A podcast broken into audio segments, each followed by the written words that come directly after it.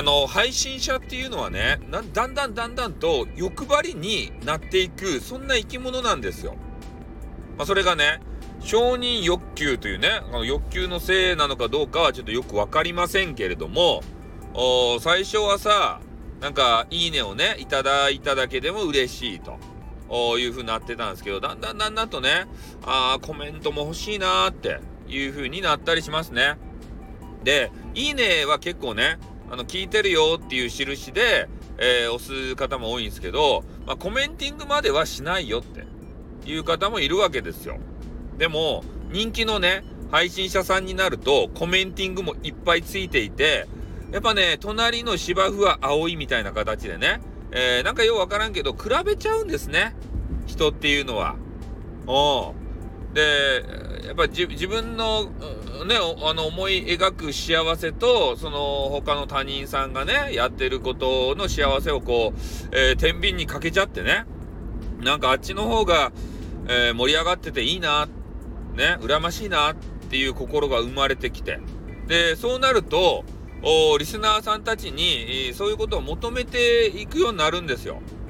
だまあ、YouTube の人がね、YouTuber の人が、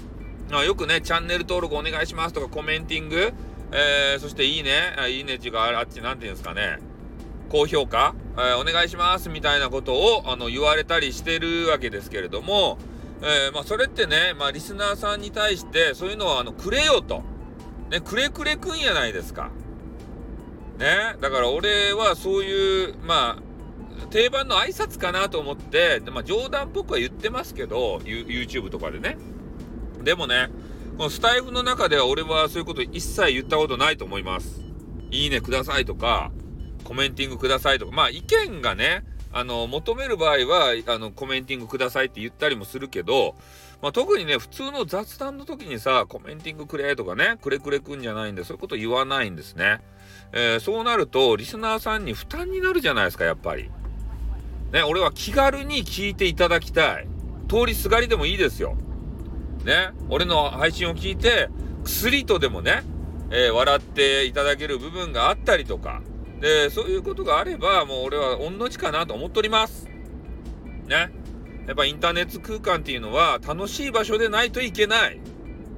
ね、辛い場所にしてどうするんやということなんですよ。うん、だから、なんか変なね、いがみ合いとかさ、そういうのは絶対してほしくないし、ね、誹謗中傷とかそんな話も聞きたくないっす。インターネットの中で。うん。なので、まあ俺はね、まあこれからもこのスタイルを崩さず、ね、皆さんをもうね、もうとにかく楽しませたい。その一心で頑張りたいなっていうふうに思うわけでございます。ね。はい。ということで、あ皆さんもね、その、いいねとか、コメンティングとかね、欲しいでしょうけれどもね、それを強制してはいけないよって。ね、リスナーさんの負担、そういうのをね、もう一つでも二つでも、減らしていただきたいな、というふうに思うわけでございます。はい。ということでね、今日の配信はこの辺で、えー、終わりたいと思います。はい。ありがとうございました。あってまたな